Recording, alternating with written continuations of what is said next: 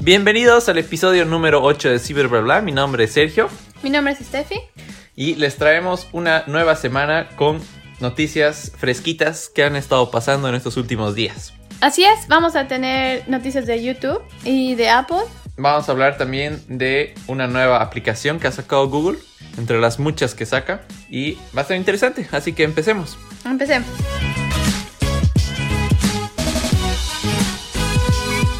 Bueno, a ver, nuestra primera noticia que quería compartir es, ¿sabías que los youtubers están pidiendo mejores condiciones laborales? En serio, ¿Qué, pero qué tan malas condiciones tienen. Eso es lo primero que he pensado porque, bueno, cada youtuber trabaja desde donde quiere trabajar, ¿no? Hay gente que hace videos acerca de viajes o de acerca de recetas, acerca de lo sea que tú quieras aprender encuentras en YouTube y Lo que sea en YouTube realmente, sí. depende del youtuber para cómo hace, ¿no? Pero lo que ellos están hablando y ha habido un gran movimiento esta semana llamado eh, FairTube, Ya. o sea, como en vez de YouTube, FairTube, que es un grupo de 18 mil youtubers, que yo no pensé que iba a tener tanta gente, eh, está pidiendo mejores condiciones laborales en el sentido de que YouTube toma decisiones sin consultar a los youtubers. Ya. Por ejemplo, eh, la monetización de los videos. O sea, es- los youtubers ahora se creen empleados de YouTube. Y eso es lo que también dicen, o sea, YouTube ha sacado un comunicado diciendo, no son nuestros empleados. Claro. Porque si fueran empleados tendrían que pagar impuestos, tendrían que pagar, tendríamos que pagarles seguro médico, tendrían que estar en planilla. Claro. Incluso a veces eh, YouTube no sabe quién es el que está detrás de cierto nombre youtuber. Claro. Entonces ni siquiera saben cuál es el nombre completo de la persona, pero sí saben su alias, digamos, de YouTube. Entonces lo que ellos dicen es, no son nuestros empleados, no deberían tomar parte de estas conversaciones tampoco. Ahora, lo que ha hecho YouTube y estos youtubers se han unido con los sindicatos de Europa Ya. y han dicho, es una situación en la que tenemos que hacer parte cuando hablan de políticas de monetización de videos. No necesariamente decisiones más empresariales de YouTube, pero sí lo que implica cómo les van a pagar por sus videos. Ya. Porque ahorita la, la, la fina línea ahí yo creo es ¿quién es youtuber? Todos. Claro, puede ser, cualquiera puede ser considerado youtuber mientras tengas un video, un video en YouTube. No están diciendo Claro. después de cierto número de seguidores. Porque, ni por nada, ejemplo, ¿no? para monetización es algo que recién ha cambiado YouTube y a partir de creo que mil seguidores recién aplicas a que tus videos sean monetizados. No como antes que era, no importa que no tengas ni medio suscriptor, pero por vistas te pagaban. Ahora Ajá. tienes que tener creo mínimo mil suscriptores, si no me equivoco. Y creo que ese es uno de los motivos, esos cambios, esas políticas, los que ellos quieren ser involucrados y bueno, a ver qué tal les va, ¿no? O sea, pareciera que en cierta parte tienen razón y es lo que estaban comparando también con los empleados de Uber. Y ellos dicen, ellos sí, no son empleados para nada de Uber, pero son como contratistas. Ese sí, por ejemplo, esto yo creo que es un- más una figura de empleado porque pasan por un proceso de selección. Por lo menos. Por lo menos. En Mm. cambio, en un YouTube es más un programa de reconocimiento. O sea, tú haces un video, tienes tantas vistas y te reconocemos de esta forma dándote este dinero, pero no necesariamente es una figura de empleado-empleador. Y creo que Creo. también han cambiado las condiciones para poner publicidad en tus videos. Entonces, son varios las, los cambios que han hecho y que los están afectando. Mm. Y, a ver, o sea, la verdad me parece interesante desde un punto de vista de recursos humanos, cómo es que van a, YouTube va a encaminar estas conversaciones, porque Claro. mal que mal, si ellos deciden no trabajar, digamos, o sea, no hacer videos, los únicos afectados son ellos y YouTube sí puede que baje un poco, pero siempre va a haber otro grupo que va a querer hacer videos, entonces... Sí, siempre y cuando sus pesos pesados no se les dé la vuelta. Sí, y eso quería averiguar quiénes son parte de esta Eso. ah, claro. sindicato, pero sinceramente parece que es muy nuevo, pero he tratado de encontrar, así que si alguno de nuestros oyentes tiene más información, avísenos, pero yo no podido encontrar una lista de youtubers. Claro, claro, eso sería interesante. Pero son porque 18 mil, entonces deberían ser varios. Son 18 mil personas, pero eso, ¿qué significa para un público de YouTube? no? Eso. ujú. Sí, es que realmente es, no sé, los 18 mil tienen 2 millones de suscri- suscriptores cada uno. Es realmente... Es fuerte. Sí, es- les va a afectar gravemente a YouTube. Porque aparte esos van a influenciar a otros y tienen gran peso de influencia. Pero mm, si no, creo que no va a afectar a mucho. Habría que ver cómo se desarrolla esta noticia, pero me parece interesante, la verdad. Sí, sí, interesante por parte de, YouTube. Bueno, son problemas que van a ir enfrentando poco a poco. Sí. ¿no? Eh, ahora vamos a hablar de esta semana, el martes concretamente, Apple ha presentado sus resultados financieros. Ya. Y son los resultados financieros eh, que es del Q3, o sea que es el tercer cuarto del año. Eh, vendría a ser abril, mayo, junio.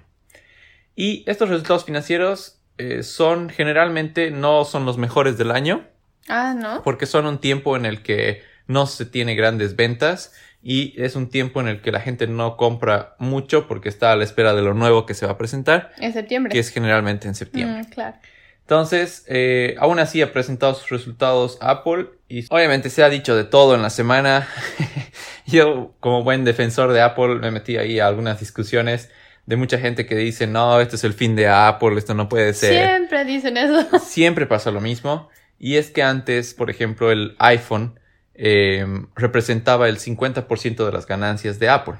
Y es primera vez, eh, creo que desde el 2012 o algo así, que el iPhone no representa el 50% de las ganancias Ah, ya. y que ha bajado su número de ventas. Bueno, es por esto que la gente ha dicho, uh, ahora sí que Apple está fregada. Y otros años que decía, la gente decía, eh, qué mal que Apple dependa tanto de un, de un dispositivo para, para todos sus ingresos. O sea, por A o por B, no está feliz la gente con los resultados. Sí, es chistoso es lo, lo que ha pasado. Pero si vemos ya en números, ha sido, por ejemplo, su tercer eh, resultado financiero de Apple récord en su historia Ah, en positivo. por las ganancias que ha generado. Ah, ya. Y estamos hablando de que, obviamente, ha vendido más, menos iPhones que antes, pero se ha incrementado las ventas, por ejemplo, en los wearables, que son el Son Apple Watch. súper interesantes. Claro, el Apple Watch y el, los AirPods Ya. son, ahorita han, han batido récord, es el segundo trimestre en el que venden más en, en la historia. Y hay, por ejemplo, también otro gran diferenciador que es lo que estaría por, apostando a Apple, que son los servicios.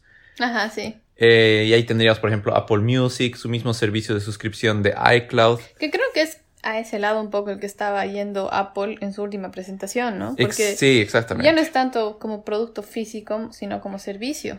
Sí, totalmente. Y ahí es donde puedes ver, por ejemplo, que Apple se enfoca en tener un evento específico para servicios, Ajá. que ha sido el evento que ha tenido en marzo, donde han presentado lo que vendría en el año con, por ejemplo, su suscripción de Apple News, Sí. de las noticias.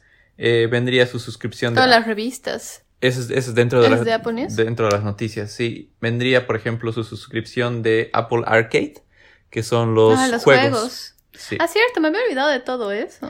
Y la suscripción de Apple TV Plus. ¿Y cuándo viene todo eso? Eso se va, se va a presentar, se cree que en, en el siguiente mes, en septiembre.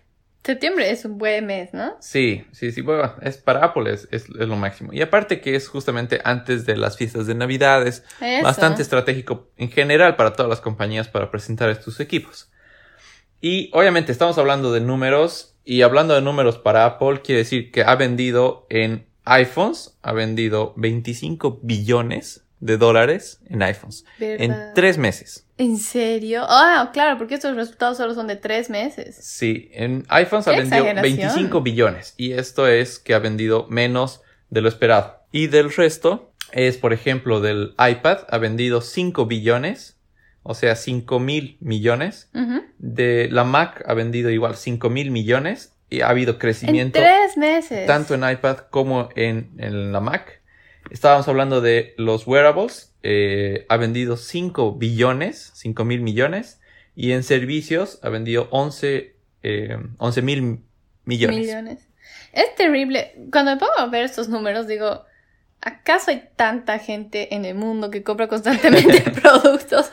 Sí, Porque 5 billones en iPads es... es impresionante. Y por ejemplo, la anterior semana decíamos que se ha comprado toda la división de, Intel. de Intel, toda la división de hacer los eh, modems No es nada. de Intel. Se la ha comprado por un billón. No es nada. Si te pones a ver que en tres meses vende 5 billones en iPads. Comprarse toda una división por un billón, por eso es, es que les ha salido realmente súper barata. Es terrible pensar en las cuentas de Apple, así que dicen, bueno, ¿sabes? Nos vamos a comprar un pedacito de Intel. De la cajita de lo que hemos ganado en, en Max. Claro. De un billón, un billón y ya pasarles. Sí, o sea, Es nada, realmente es de, nada. De caja chica y ya está. Pero bueno, obviamente estos son los números que, que tiene Apple. Y es también chistoso ver estos números y escuchar comentarios de la gente que dice, uh, ahora sí que Apple está fregada. Lo que pasa es que a la gente le gusta hacer noticia y es también que estaba escuchando que, por ejemplo, en China el iPhone ha bajado en ventas, efectivamente. Sí, sí. Pero es porque China tiene los teléfonos, tiene cuatro, las cuatro compañías más grandes de teléfonos, creo, en el mundo.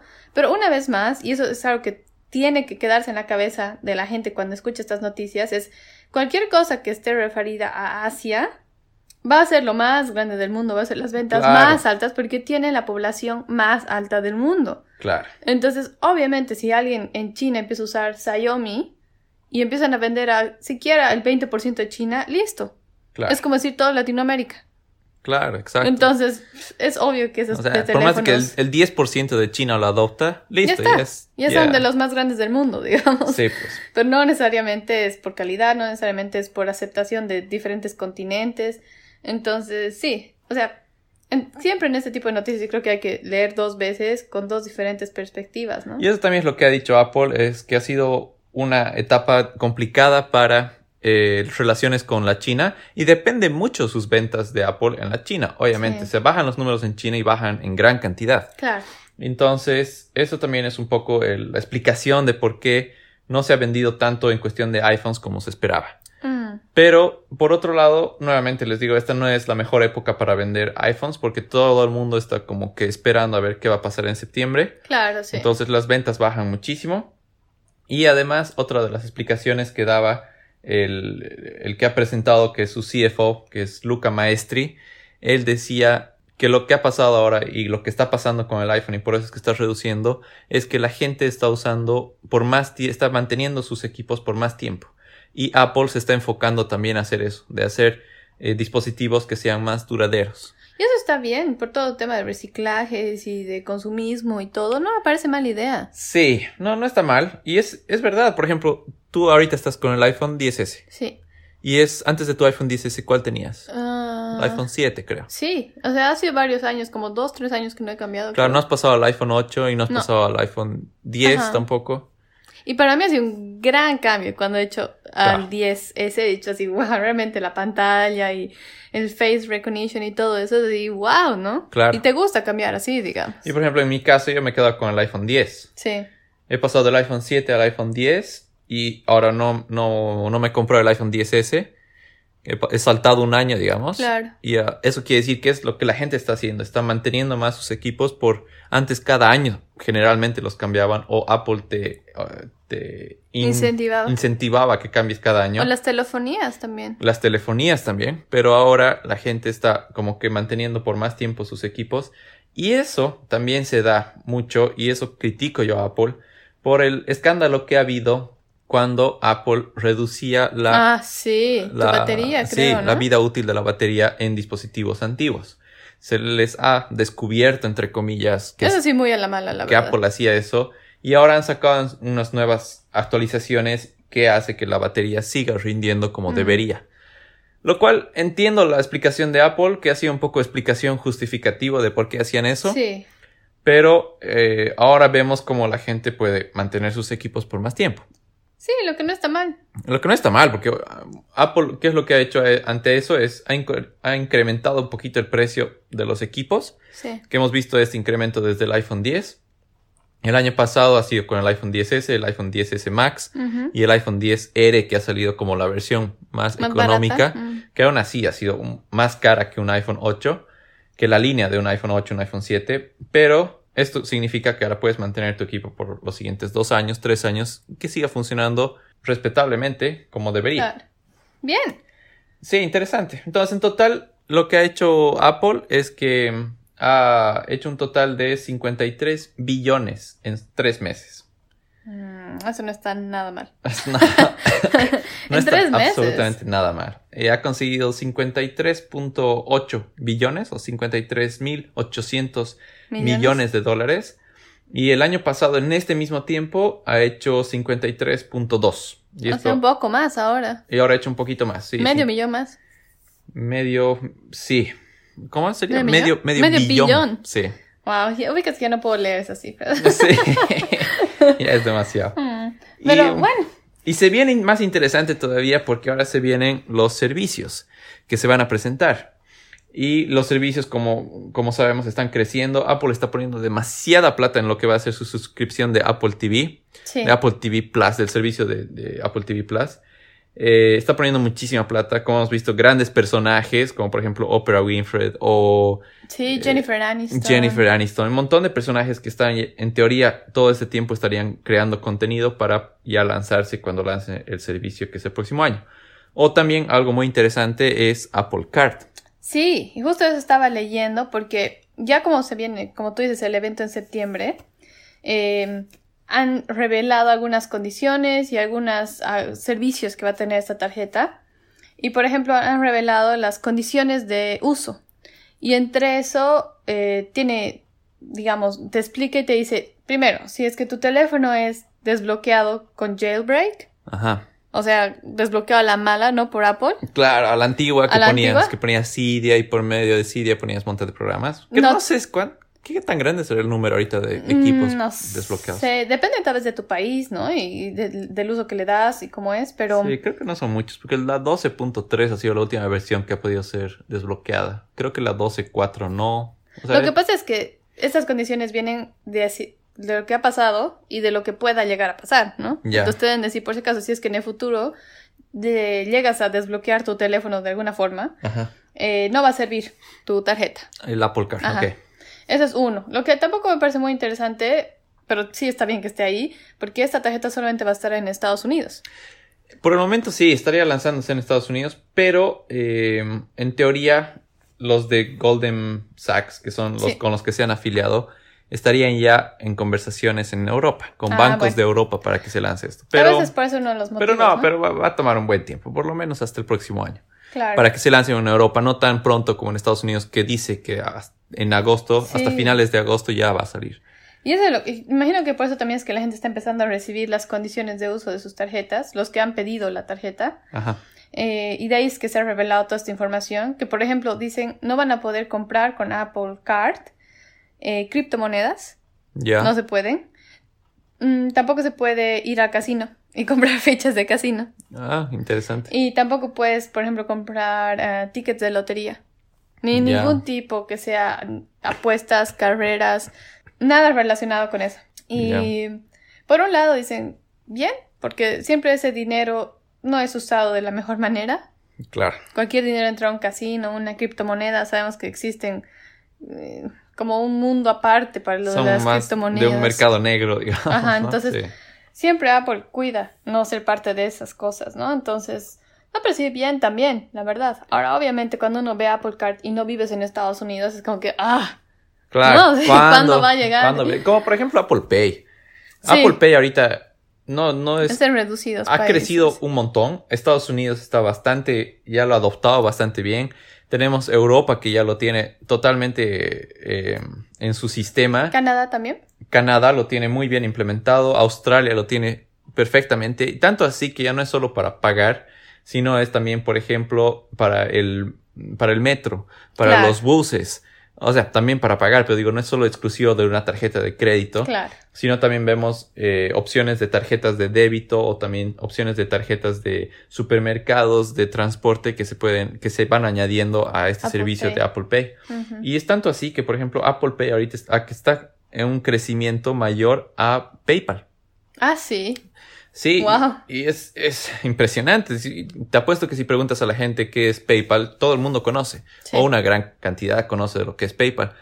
Pero Apple Pay está teniendo un crecimiento tanto que en números está eh, mucho más que PayPal. Bien masivo. Muy masivo. Y esto es desde 2014 que se ha, eh, in- se ha anunciado lo que iba a ser Apple Pay. Y a día de hoy, que estamos en 2019, está todavía en un mercado eh, bastante clasificado, en el que tenemos países de primer mundo que lo han adoptado, pero no así países de, por ejemplo, Latinoamérica, que todavía están Empezando, con eh, con estas tecnologías, los bancos todavía no lo adoptan y si hay algún banco que se atreve a adoptarlo, todavía el sistema de las mismas tiendas y los Claro. pagos de tarjeta todavía no están muy embebidos en lo que es el- los pagos de... Si fuera así, imagínate este tipo. cuánto crecería. Sí, Que es, no, va, poco a poco. no va a tardar en llegar, pero si le aumentas a eso un Apple Card, Sí, o es- sea, eso es lo que yo pensaba. Decía, en Estados Unidos ya va a estar, pero hasta que llegue donde tú vives. Ahora, obviamente, lo que también dicen y es súper bueno, y se lo ve súper cool, es la tarjeta misma físicamente. sí, Súper delgado, de titanio y preciosa. Es impresionante. Que si no puedes usar Apple Pay, puedes usar la tarjeta. Pero bueno, es un montón de cosas interesantes. Que es interesante hablarlas. Se ven muy lejanas a la realidad, pero no va a faltar tiempo en que ya empiece a moverse en otros lugares. Sí, y es lo bonito de viajar, por ejemplo, a otros lados, empezar a ver cómo se están usando en otros lugares. Es, te sorprende cómo estas tecnologías sí pegan en otros lados, que uno piensa que, Que Que es- todavía no. que todavía no. Pero así, esos son los resultados que ha presentado Apple, impresionantes, y me entusiasma mucho ver realmente los números que van a sacar en los siguientes tres meses, Realmente. porque se vienen nuevos iPhones. Ahí el- sí va a ser más alto. Sí, el iPhone 11. Se vienen estos, el, por ejemplo, Apple Card. Quisiera mucho ¿Qué empezar a... tal eso va a afectar, no? Sí, quisiera entender mucho Aparte de esto que- de Apple Card. Este servicio es tan diferente a cualquier otra cosa que ha ofrecido antes que, pucha, realmente no sé cómo se va a comportar el mercado ante un- una tarjeta que puedes no tener que pagar intereses, fees, nada. Y de paso te regalan plata cuando usas. Que Sí. es totalmente nuevo a lo que existe ahora. Ahora, una pregunta también que veía esta semana y no, no he escuchado ningún detalle al respecto es si va a tener este, porque bueno, haces un pago y por el pago te van a dar el 2% si haces pagos en esas tiendas y se van a empezar a afiliar con este tipo de, de mercados, que ya existen en muchas tarjetas de crédito, existe esto. Pero, ¿qué es lo que existe en otras tarjetas de crédito? Es que tiene un máximo. Y te dice, Ah. te podemos pagar el 2%, pero hasta un máximo, digamos, de 50 dólares. Que llaman, le, le- eh, eh, le llaman cashback. El cashback, Sí. sí. Pero eh, no sé si habrá algún tipo de límites en esto No de, del Apple Card, porque por ejemplo, si compras un producto Apple, te devuelven hasta el 3%. Sí. Si pagas un producto Apple con el Apple Card en Apple Pay, te devuelven hasta el 3%. Pero ¿habrá algún máximo? ¿No habrá algún máximo? Eso habría que ver ya las especificaciones una vez que salga. Sí. Y otra cosa muy interesante que la verdad estoy esperando ya con mi suscripción lista para, para hacerlo es el Apple Arcade. Ah, wow, claro. Que es, eh, es- Juegos. Sí, son juegos, 100 juegos clasificados por Apple, que es como un, un poco muy parecido al Xbox, al. Xbox eh, Pass, eh, que son 100 juegos por los que Apple va a recomendarte y te los va a dar totalmente gratuitos, sin comerciales, o sin propaganda, sin nada en los juegos. Interesante. Y por una suscripción que tampoco no se tiene muy clara los números de cuánto va a costar, pero mm, imagino que va a salir todo eso en el próximo evento, ¿no? está, sí, está a la vuelta de la esquina, como dirían. Qué bien. Entonces veremos qué tal son sus siguientes, el Q3 para Apple y el Q1, que es justamente después de Navidad. Ajá. Van a ser resultados muy interesantes, muy, muy interesantes. ¿Qué era la nueva aplicación de Google que decías? Hay una nueva, nueva aplicación de Google que se llama Google Go. Y mucha gente ha estado como que, ¿qué es esto de la nueva aplicación Google Go? Sí. Bueno, nosotros conocemos que Google es, así como saca un servicio, lo cierra. Y hay un montón, inclusive hay una página que se llama el cementerio de Google, que es Google Cemetery, creo, Cemetery, algo así. Eh, donde uno puede ver todos los productos que ha sacado Google en todo su tiempo. Por ejemplo, ha sacado, había una época que era eh, Google Wallet. Ah, había eso. Había Google, inclusive Siempre ha tenido de- varios experimentos, ¿no? Su personal y lo sacan a ver qué tal. Claro. va O por ejemplo, ahora se ha añadido a esa lista, se ha añadido lo que es Google Plus. Oh, sí. Que nadie le ha importado que le hicieran su cuenta. Sí, pues. Entonces, e- esta página que les digo, les confirmo, y es eh, gcemetery.co. Con Y al final. Sí, Sí, eh, como sería- cementerio. Es como cementerio, pero en vez de IO al final es eh, ye.co. Y esta página es donde te muestra todos los productos que han habido alguna vez en, eh, en Google. Y ahí, por ejemplo, está Google Plus, como les digo. O, por ejemplo, Google Hangouts, que va a morir en octubre. Ah, Octubre de 2019 mu- muere Google Hangouts, ya lo han avisado. Hay otro que es el Google Allo, que era esta aplicación para llamadas, muy en competencia a lo que era el FaceTime, que querían que sea exclusivo para Android, pero que no, no, no ha pegado, no exclusivo para Android, pero que no, no ha pegado. Y así, hay un montón de aplicaciones que han ido saliendo por parte de Google, que las han ido matando, que no han durado casi a veces ni un año. Y es que ahora todo el mundo ha dicho, ¿qué es esto de Google Go? Ujú. Esta es una más de estas pruebas de Google que van a morir en el tiempo. Y lo que es, es, ah, es muy parecido a lo que es Google Fotos. ¿Ya? Que Google Fotos, la verdad que yo lo uso y Es una maravilla, yo uso también. es, Ojalá que nunca es se muy bueno. Es muy bueno y se caracteriza Google Fotos por su clasificación que hace. Y Ah, yo pensé que era por el espacio que te dan. bueno, también. Ah, porque eso me parece una maravilla. Sí, bueno, es verdad, porque es un espacio ilimitado, pero Sí. dentro de ese espacio ilimitado, ¿cuál es la magia detrás de Google? Es todo su machine learning que tiene. Y lo que justamente analizan de tus fotos y las clasifican y por eso es que te dicen, Mm. mira qué es lo que estabas haciendo hace un año Qué lindo que es recibir viendo eso. tus fotos. Bueno, este Google Go es muy parecido a lo que es Google Fotos y ha sido presentado en un evento que es Google for ah, Nigeria que se llama, que este evento es justamente Google hace cosas por Nigeria o países de Sudáfrica que son países que no tienen necesariamente recursos, Ah, en el sentido de internet muy rápido o cosas así. ya. Entonces, en este evento han presentado lo que es eh, Google Go. Gallery Go. Ah, Gallery no, Go. no Google Go, perdón. Gallery Go. Y que está pensado para situaciones en las que nuestra conexión de internet es mala. O nuestro plan de, nuestro plan de datos no permite subir demasiado contenido a la nube, como es por ejemplo Google Fotos, que lo sube todo a la nube. Sí.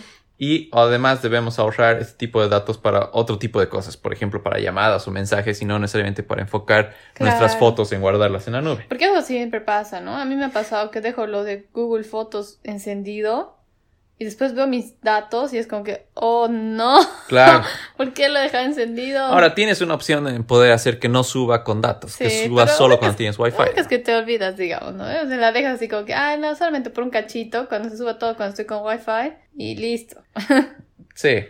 Pero Gallery Go eh, lo que hace es igual. Tiene esa misma inteligencia que tiene Google Fotos en la que clasifica y etiqueta nuestras imágenes por, Sí. a- agrupadas por meses, por personas o por lugares en donde hayamos visitado o inclusive hasta por elementos que se destacan en las fotos. Porque ahorita tú en Google Fotos puedes ir y poner autos y te va a filtrar todas las fotos que tengan auto. Sí. Y eso es porque la- la- las Machine analiza learning. las fotos. ¿no? Y bueno, entonces Gallery Go es muy parecido a eso, hace mucho de eso, pero va a un mercado en el que no tiene eh, buena conexión a Internet. Entonces se aboca a estas conexiones malas. Ya está disponible en la Google Play Ya. y es, ya te digo, es para ahorrarnos un poco el uso, Datos. el uso de datos. Mm, qué bien. Es bastante interesante. Es, tal vez no nos Me parece afecta bien mucho. reducido el, el público que tienen. Pero Sí. me imagino que es un público que realmente necesita esto. Entonces, bien por Google de apostar por un grupo pe- pequeño, pero ayudarlos, digamos. Sí. Y bueno, tiene estas sus campañas. Es la ter- el tercer año que hay este evento de Google for eh, Nigeria. Y es donde presentan justamente este tipo de aplicaciones ante ese tipo de mercado en el que no tienen estos recursos. O por ejemplo, han sacado la opción de que en sus Google Maps, eh, ah, lo que pasa es de que ahorita en Nigeria y en Sudáfrica hay muchos más motos que autos. Ah, ya. Y no necesariamente las indicaciones de un auto son las mismas que para una moto. Claro. Entonces han presentado que si ahora Google Fotos o Google Maps se adapta más hacia lo que sería una conducción en moto. En cuestión de decir el audio, no sé, de manera más fuerte, porque el motor Ah, de la moto te, te- Te molesta. te molesta. O, por ejemplo, de poder pronunciar mejor en su idioma de, Claro. de Nigeria. Los, los lugares, digamos, en la esquina a la derecha, en la calle Pepito Pérez, lo dice de mejor forma y no de una forma de Pepito Pérez. Entonces lo dice de, de mejor forma, de más, más localmente, digamos. Ah, bien, bien. Sí, entonces ese sería Gallery Go, que ha sido una confusión en, en- en la semana donde la gente ha dicho, ¿qué es este Gallery Go?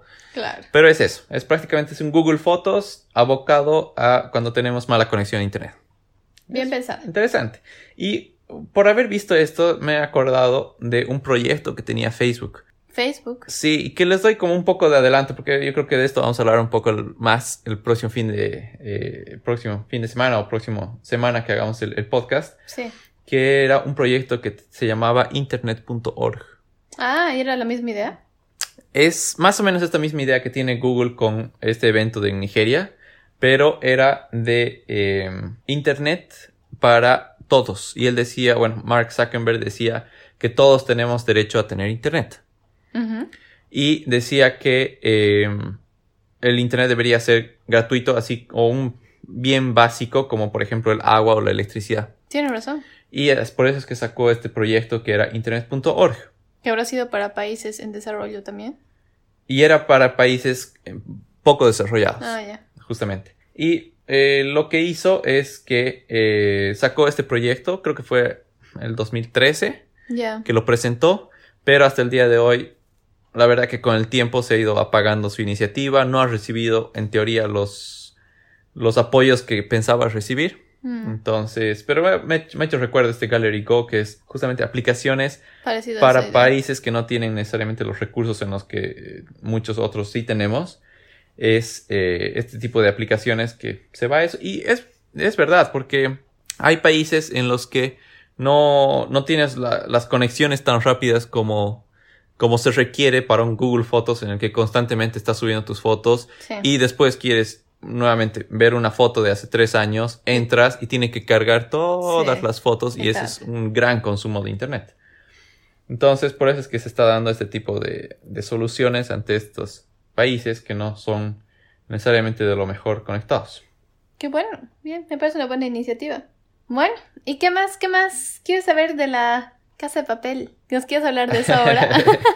Porque Sí, ya hemos terminado de ver la serie y ya sabemos que es buenísima. Imagino que todos que están escuchándonos, si han seguido nuestra recomendación de la, del capítulo anterior, ya están viendo. sí. Bueno, ah, se ha, ha salido el 19 de julio. Ajá. Eh, Y al día de hoy ya hemos terminado de ver. Sí, su tercera temporada de esta serie y nuevamente ha batido récord. Ya les decíamos que, por ejemplo, ahorita eh, La Casa de Papel es la serie de habla no inglesa más popular en Netflix. sí. Ese ha sido su récord que ha batido antes y ahora ha batido un nuevo récord con esta su tercera temporada y es que ha sido vista por 34 millones de cuentas en sus primeros 7 días. 34 millones. 34 millones de cuentas, o sea, ¿cuánta gente, digamos? Porque... Hay gente como nosotros que hemos visto dos personas en una cuenta. En una digamos. sola cuenta, ¿no? Entonces, y hay Wow. las personas que comparten cuentas también. Claro. Entonces, han sido 34 ¿Qué? millones de cuentas Espectacular. en ¿no? los primeros 7 días. Y de, esos, de ese número, el 70%, o sea, 24 millones de cuentas, ya han terminado de verla en su primera semana, la tercera temporada. Nosotros somos esos. ¿De verdad? O sea, que somos Sí. parte de un grupo de 24 millones. 24 millones de personas han terminado de ver los, los 24 millones de cuentas. de cuentas. Han terminado de ver los 8 episodios de la nueva temporada en su primera semana. Wow. Debe ser así como actor, es decir, pucha, me he tomado meses en hacer esta serie. La gente se ha tragado los episodios en 7 En días. 7 días. Ahora, ¿qué hago? Claro. ¿no? Nuevo van a tener que vez. esperar otro año para que se acabe Ay, no. mi trabajo de un año en una semana. La verdad es que lo más desesperante es tener que esperar un año para una serie. Sí. Es así. Ah, Y bueno, han- por ejemplo, han anunciado de que ya están trabajando en la cuarta temporada. más vale.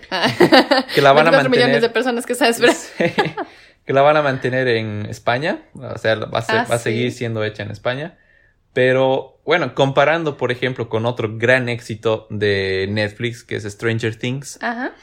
Stranger Things ha sido vista en sus primeros cuatro días por 40 millones de cuentas. Ah, bueno. O sea que no está tan lejos Sí. la casa de papel, porque nuevamente Stranger Things es para un mercado de habla inglesa. Que es más grande en Lo Netflix. cual es mucho más grande. Eh, y es- bueno, ha sido vista por 4 millones de cuentas y eh, ha sido lanzada el 4 de julio. Pero aquí es la diferencia. De esas 40 millones de cuentas, 18 millones la han terminado en esos primeros 4 a 7 días. Mm, cambio, la casa de papel, 24 millones. 24 millones. Ahí es Ujú. donde gana la casa de papel. Ah, es que también es buena Stranger Things. Sí. Entonces, y ya lo hemos terminado de ver también. Somos Sí. unos adictos a Netflix. Sí, pero es la verdad que me alegra mucho. Me encanta la casa de papel, me encanta el proyecto que hay tras la casa de papel, porque Está son. bueno. Sí, son, no sé, los. Me identifico con, Con eh, actores en español. con y- actores en español, que no es necesariamente una serie hecha y producida por Hollywood y los grandes de Hollywood que, Sí. s- que se siguen haciendo millonarios con un nuevo éxito. Además que el contexto, la idea, la forma de haberla hecho, todo es, como dices, o sea, no es una cosa de Hollywood, es súper diferente. Sí. No es nada de ciencia ficción, no es nada, es, es bien real, es bien de Y personas inteligentes. Muy bien hecha, es una producción impresionante. Es, ex- es excelente, sí. Pero así, es la, la Casa de Papel. Si Qué ya la han bueno. visto, eh, son uno más del número de los 24 Y millones. si no la han visto, Y si no la han visto... qué envidia, quisiera ser ellos, de tener la experiencia de verla. Sí, sí, dense un tiempito que realmente no se van a arrepentir. Sí, es buena, buena. Y una pequeña noticia que ha sido, la verdad que ha salido hace pocas horas, y es que Facebook ha anunciado de que va a cambiar el nombre de WhatsApp y Instagram. ¿En O sea, serio? todos sabemos, creo que uh, no debe haber nadie por ahí que, que no no, esté escuchando y que no sepa. que no sepa que WhatsApp e Instagram son parte de Facebook. ¿En serio? Ah, mentira. sí, yo sabía también. Y Oye, pero van a cambiar su nombre. ahora, el nombre como nombre va a ser, va a seguir siendo WhatsApp, pero se va a llamar ahora WhatsApp de Facebook. Qué aburrido. Y. Instagram de Facebook. Ah, Solamente, yo creo que es solo por alimentar el ego de Facebook diciendo ahora somos dueños de esto. Pero No todos sé. sabíamos. La verdad que no sé, no sé por qué esta decisión. me parece que va a salir pele porque hay gente que odia Facebook y más bien dice, ay, más bien tengo ahora Instagram. Pero, Cuando se enteren que sí. es Instagram de Facebook, pues así como que, ¿what? Yo no sabía que está siguiendo a estos Facebook aquí también. pero tú crees que ahorita hay alguien que no sepa que Instagram y Facebook no es de. No sé, Oh, WhatsApp ¿sabes? no es de Por ejemplo, mis papás. Yo creo que sí saben que es de No sé. Facebook. No sé, porque ubicas que es como que dices, ah, las redes sociales. Facebook, Instagram, no sé, Pinterest, y, um, Twitter, ¿no ves? Claro.